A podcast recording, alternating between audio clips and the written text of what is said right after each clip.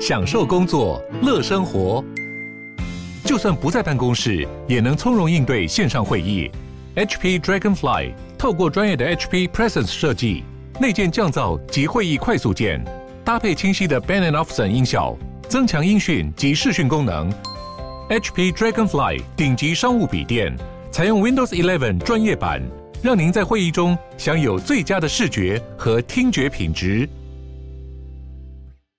天哪，时间不够，事情老是做不完，怎么办？别担心，就让高校人生商学院每周陪你充充电，找到方法不抱怨。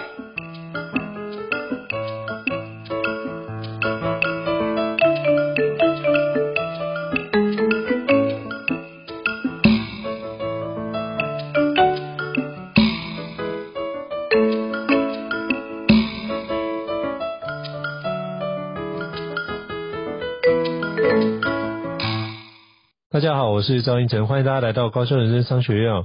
今天我想跟各位介绍一间非常特别的学校，叫做 Coding Bar 城市设计领航学校。那我们今天诚挚邀请到我们的创办人，就是 Jerry 老师来跟我们分享一下他当初做 Coding Bar 的一些心路历程跟不为人知小秘密，好不好？好，那我们欢迎 Jerry 老师。大家好，我是 Jerry，感谢今天有机会在高校人生商学院跟大家分享。那我其实之前。是在所谓高科技产业，曾经在上市公司扬华光电担任副总，哦，从事这个新事业开发的工作。大概在那个年代，除了 Apple 以外，像大家耳熟能详的 Nokia、Motorola，那甚至像台湾的 HTC，大陆的像联想啊、中兴、华为这些。都是我的客户，那也因为在科技产业，所以看到这个世界改变的局势非常的快哦，特别是常常跑日本、韩国、中国大陆，更觉得他们的年轻人其实充满了战斗力。那再回来看看我们自己，就有点担心，加上自己有一个女儿，所以就有点担心台湾下一代的竞争力以后是不会不如他们。那后来就毅然决然，这个我常开玩笑讲，这个可能被雷打到了。一时想不开就出来创业，那创业到现在也今年即将迈入第十年，嗯，那在二零一八年成立了 Coding Bar，就是专心聚焦在科技教育这个领域上。了解哦，我非常谢谢 Jerry 老师的介绍。那我刚听你的分享很有感，因为我今年也是创业第十年了，对，我那时候也是被雷打到开始做培训师，嘿，对对对对，所以我觉得都是会有一个动力，然后。出来做才发觉，哇，一切跟我们所想的完全不太一样，是，甚至有非常多的不一样的状态。等一下邀请你来跟我们分享这个种种的故事哦，那是不是可以？有请这位老师跟我们讲一下，就是 Coding Bar 城市设计领航学校，这是一个什么样的学校呢？因为其实您刚刚讲的那些客户，刚好曾经在其中的一间任职过，所以我就觉得，哎、那这件事情或许可以邀请来跟我们分享一下，就是帮我们介绍一下 Coding Bar 城市设计领航学校。OK，好。呃，就因为如我刚刚讲的，常常在国外跑来跑去，那段时间其实真的是有点担心我们下一代的竞争力。那我那时候就在思考一件事情：这个世界变化这么快，可是我们学校教的呢，或是这个一些教育家常在批评的是，教育其实跟一百年前其实好像没有太大的不一样。嗯，哦，大家好像还是在生生产人才这样的方式。像生产线一样，你国小要念什么，国中要念什么，高中要念什么，然后随着你的年纪一步一步上去。可是刚好那时候我在念正大 EMBA，我写的论文是英国创意产业，嗯，我就发现一件事情，人家英国在教育孩子的方法真的跟我们有天壤之别，哦，非常好玩、有趣又活泼。所以那时候再加上自己是科技业的背景，那我那时候就深深觉得。知识型的教育的灌输，或是我们常讲填鸭式教育，其实已经完全无法符合这个时代人才的需要。哦，这个时代变化那么快，再加上大家也知道，这个 AI 人工智慧快速进入到各个领域，所以我反而觉得美国人在说的培养四 C 能力这件事情，其实更重要。哦，什么叫四 C？就刚好四个 C 开头的英文字母。哦，第一个 C 就 Creativity 创意，然后第二个 C critical thinking 批判性思考，第三个 C communication 沟通，第四个 C collaboration 协同合作、团队合作。那我自己在职场担任高阶主管，我也深深感觉到，我们在职场上要找想要的人才，其实往往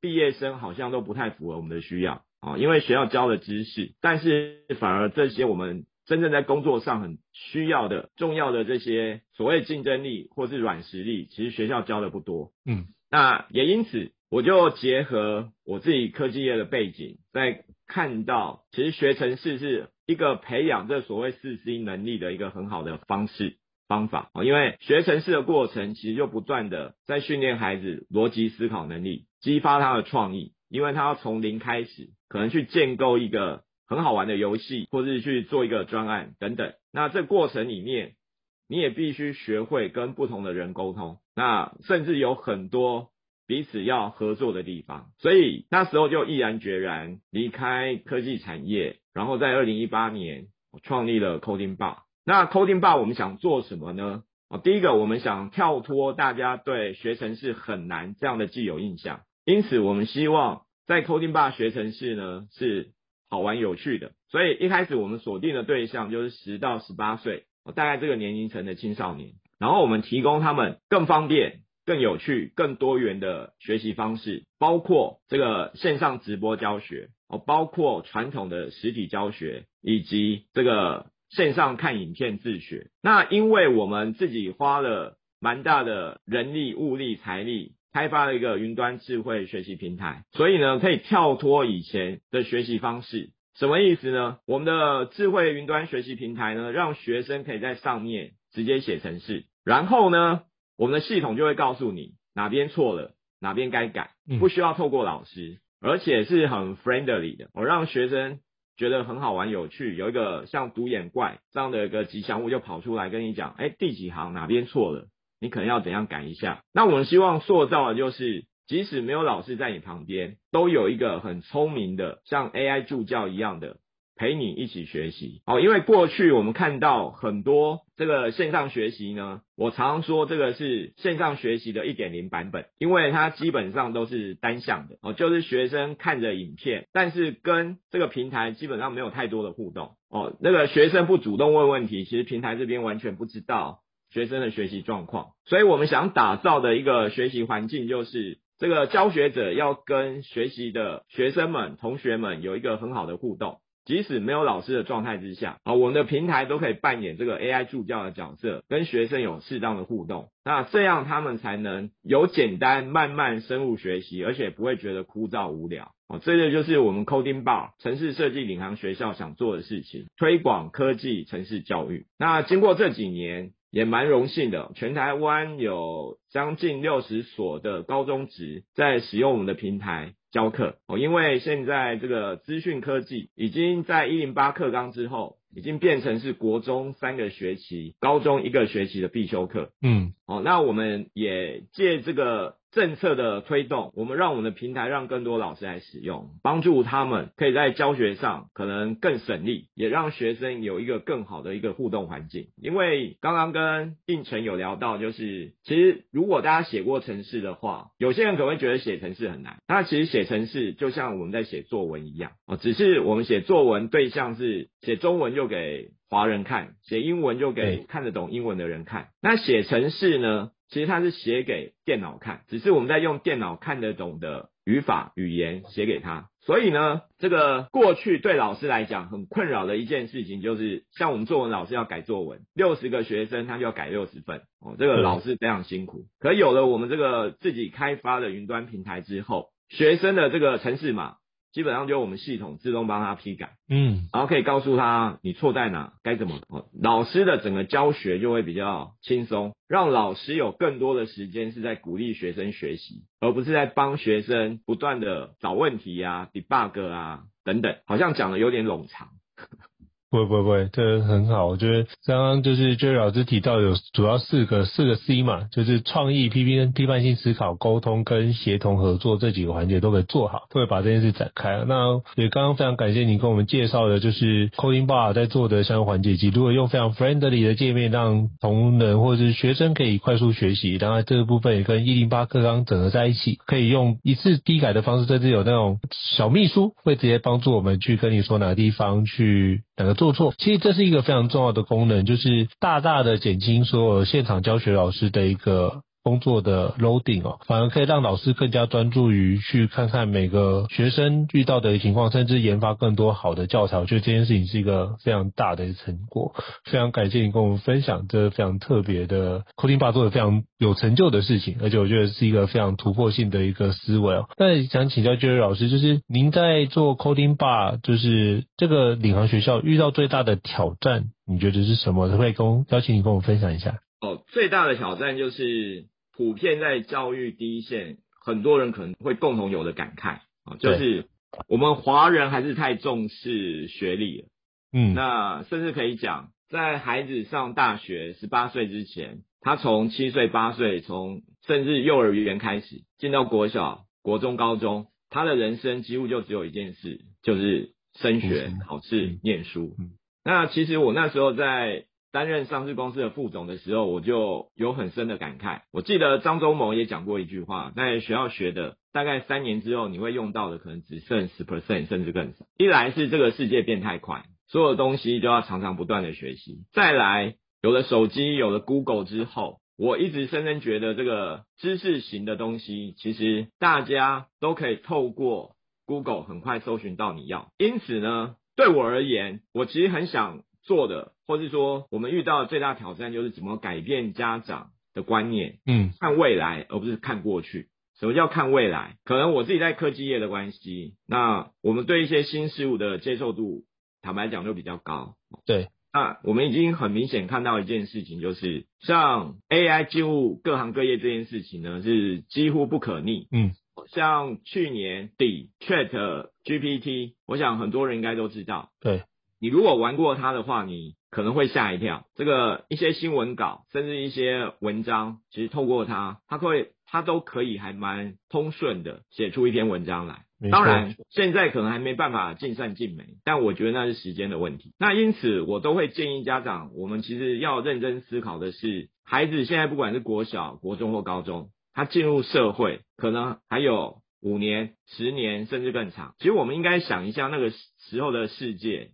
会变成什么样子？那应该从小就培养真正在那个时代需要的能力。嗯，哦，所以还是回到我刚刚讲的四 C，这个是有时候我不得不佩服美国人哦，他们真的是深知灼见，他们觉得二十一世纪所有学生最需要具备的四个能力就是这四个 C。那所以回过头来讲，就是第一个挑战对我而言，就是怎么改变家长，让家长。让孩子有更多时间哦，透过像城市这样的学习来培养他们面对未来的能力。嗯，再来，在我们自己内部而言，对我而言的最大挑战就是怎么把城市这个大家以往觉得很宅、很难、不好学的东西变得更好玩、有趣，我让所有的学生孩子碰上了就会喜欢，那激发他们自己想学的欲望哦，这是。我现在面临的最大的两个挑战，一个是怎么改变更多人认知这个知识可能没有我们想象中重要，但是要培养更多逻辑思考啊，更多这个面对未来的能力哦，以及如何让学程式这件事情变得容易，这是我目前面临到比较大的一个挑战。嗯，非常感谢周老师跟我们分享。其实您面对到挑战，其实这也是所有第一线工作者面临到的挑战。对对对，所以你不孤单。嘿，那你让我想到就是之前麦肯锡在去年前年发的一篇报告，就只说我们现代人需要。培养的五十六种能力有哪些？他又把它展开。那其实就您所讲的这几个四事业环节是其中一个非常重要的一个核心能力都在其中。那怎么样把这件事能够展开？我觉得是是重要的。那所以包含我自己在教育孩子，都尽可能是让他能够解决问题，能够把逻辑的部分搞清楚。那再就是如何有效的与别人协调沟通跟合作。那基本上很多都是软实力的环节，把这件事养成是更，我觉得为现在的软实力可能是未来必备的另外一种硬实力的状态。我觉得那个概念会转换了。对对对，基础能力。那我也想请教 Jerry 老师，就是呃，为什么城市语言对于年轻人这么重要？包括之前我们在对话里面提到，其实学程式语言并不是为了要从事城市这个工作。那您刚刚也提到，就是从事程式语言，就是学会程式语言，但是从事城市工作的比例可能有一定。但是更重要的是训练他的，您刚刚讲到的是记忆及很多的时候是你的逻辑思考能力。那特别邀请多这一段多跟我们分享一下。OK，呃，我想稍微颠覆一下很多人对城市的刻板印象和感觉，就是大家可能都觉得哇，学城市的人。应该都是很聪明的，很宅啊、嗯，很逻辑。那其实，在我看呢，就如我刚刚讲的，为什么一零八课纲要让资讯科技，就是城市教育，在国中三个学期、高中一个学期变成是必修课？原因很简单，全世界其实都在努力从小扎根城市教育。台湾已经算慢，嗯、对，台湾是一零八课纲开始，就大概三年前。那这个风潮是先从欧洲开始，然后慢慢吹到北美，好像美国，然后才来我们亚洲。那日本是晚我们一年，二零一零年，呃，二零二零年开始。好，为什么城市教育或是城市语言对年轻人这么重要？第一个，大家应该不能否认我，我如我刚刚讲的，接下来绝对是 AI 人工智慧的时代。嗯，所以我们身边会充满了各种自动化的东西，哦，有些比较 routine，一成不变，有 SOP 的势必会取代。那在 AI 时代，有人开玩笑讲，只剩下两种人，一种是被 AI 取代的人，一种是用 AI 的人。那我想大家都希望成为用 AI 的人。那什么叫用 AI 的人？一种是你是工程师，你可以写出一些 AI 的程式码，做出更厉害的 AI 应用或工具。另外一种呢？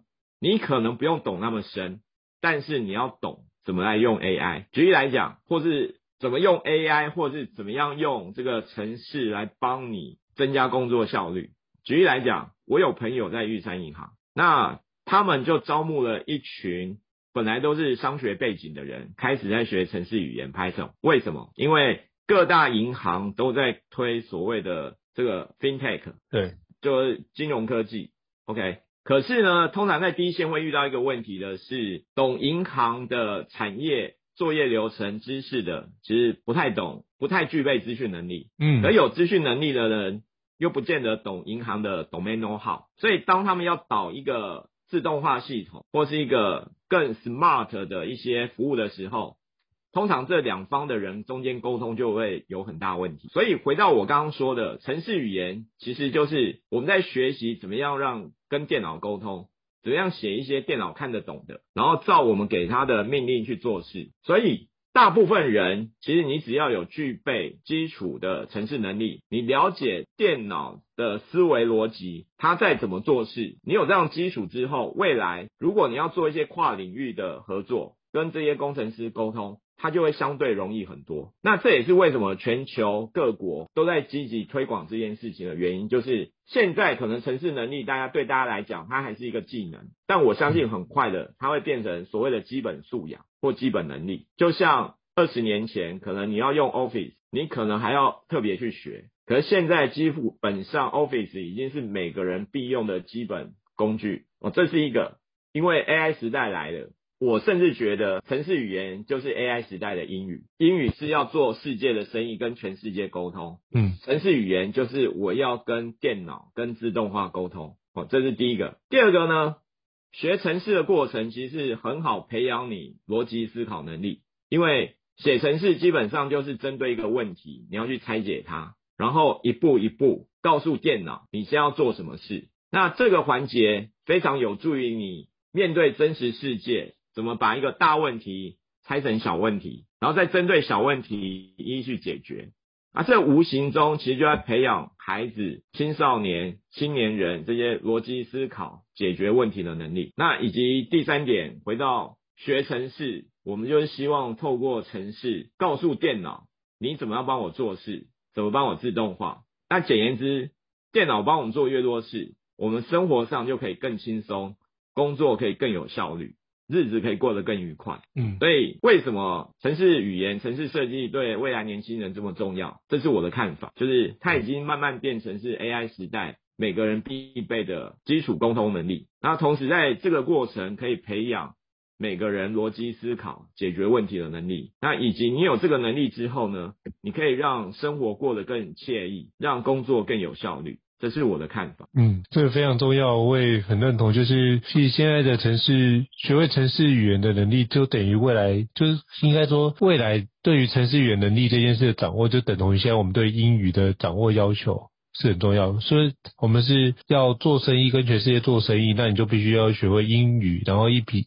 以前是那个一纸皮箱走天下，那现在你可以不用一纸皮箱走天下，你就可以像诸葛亮一样，就是人在家中坐，但是可以就是影响着全世界的状态。我觉得这是一个运筹帷幄更重要的一个环节，coding 就是帮你掌握这样的一个重要的能力哦。非常感谢 Jerry 老师给我们介绍。那是不是可以邀请 Jerry 老师补充一下？是，请说，补充，请说。我觉得我们的华人教育，至少我觉得我小时候家长灌输我们都是要努力，努力，努力。嗯。而当我长大，跟很多国外外国人或者国际大厂打交道的过程，我就发现，人家是用比较 smart、比较创业的方式，不见得要那么努力。哦，举一个最简单的例子，就像 Apple 哈，嗯，它的东西几乎都是这个代工厂帮他做的，可是它却享有最高的利润。好，所以我这边也是想要颠覆很多人一个概念，就是我觉得在这个时代，学会用好的工具，远比努力重要。嗯，那所谓好的工具，就像城市这样，哦，你一旦掌有城市能力，别人可能要花十个小时做的事，你可能简单写一个城市码，哦，也许三十分钟、一个小时就搞定。那我觉得这才是 AI 时代，特别是职场年轻人可能要改变的一个思维，就是在努力之前呢，还不如多花一点时间，挑到好的工具、好的方法，可以减少很多时间，更有效率。是。我觉得这是一个非常棒的思维。其实像之前我看到网络的影片，就如何创建一个那个什么 folder，应该很容易。可是他说你有没有办法同时间短时间创造一万个 folder？哦，那你怎么创？那这都是要用相关的方式去展开哦，都是很好的一个角度。好，那这是主要的环节，非常感谢你跟我分享。那是不是可以请教 Jerry 老师，就是 Coding Bar 二零二三有什么样的课程活动呢？我也真的很好奇哦，因为想说。哎，有没有机会可以帮我们家小朋友报名？嘿嘿，对，可以可以邀请跟我们分享介绍一下好吗？好，我们的课程大概可以概分成三大类，各自有多元的学习方式。你可以选择在线上上，也可以到实体的教室上课。那哪三大类呢？第一大类就是比较偏启蒙，哦，让孩子觉得好玩有趣，所以我们会结合很多游戏式的学习方式，哦，包括。让孩子在这个元宇宙第一概念股 Roblox 上面设计 3D 元宇宙游戏哦，甚至可以把这个游戏呢贩卖全世界。那第二大类，我们的课程的第二大类呢，就比较跟这个严肃一点写程式有关系。嗯，可能就可以帮助现在的高中生未来如果想要走理工方向的，就可以来做一些呃升学检定的准备哦，包括你学的。不管是 Python、C 加加、Java 这些程式语言啊，你可以去参加像 CSFC、APCS 去丰富你的学习历程哦。甚至我不知道大家知不知道，就是这个这几年各个大学，包括台大资工系都会特别开一组叫 APCS 组。嗯，那 APCS 简单说，可能有些听众不知道。简单讲，它就是主要给高中生当做城市检定的一个检测。哦，一年有三次。回到我刚刚说的，其实各大学的资工系都特别开了一组叫 APCS 组，那今年又多了资安组，这两个组呢都会特别看你的 APCS 的成绩当基本筛选门槛。那这一组的特色是什么？它的目的就是要选那些你真正对资讯、对软体有兴趣，可是呢，你的国英数这些学科可能比较弱一点。但是你在城市方面表现优异，你就可以特别去参加这一组的甄选哦，甚至透过特殊选材，我们也有学生透过 ABCS 的选材，就直接进了国立大学的资工系。好，这是我们第二类的课程。那第三类课程就是专题性的课程，比如之前就有学生来找我们，怎么样去控制机器手背，那甚至我们也教学生怎么样透过爬虫 Python 的爬虫程式去抓取大量资料之后做数据分析。哦，那专题类的就可以结合程式以及生活上的应用。哦，所以我们的课程基本上会在这三大领域的基础上，哦，各有一套有系统的学习。什么意思呢？就是我们的课基本上可以从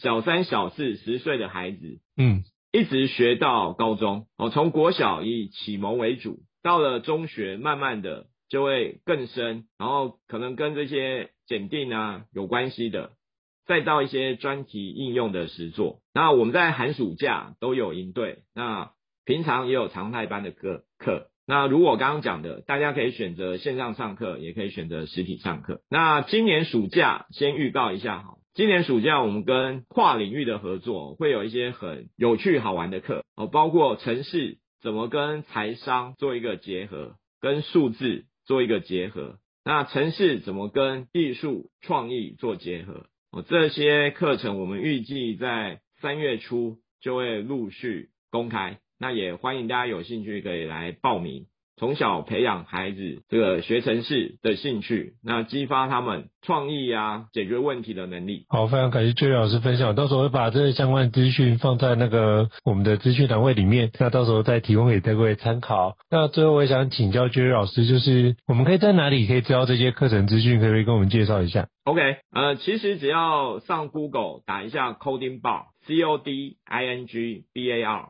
应该蛮好记的，Coding Bar，那就可以找到我们的网页。那我们网页上都有这些课程的详细内容。那今天也非常感谢印泉的邀请，所以这个会后我们会让有听这一集 Podcast 的听众呢，如果有兴趣参加我们的课程，不管是寒暑假营队啊，或是常态性的课程，我们都会有一组折扣码。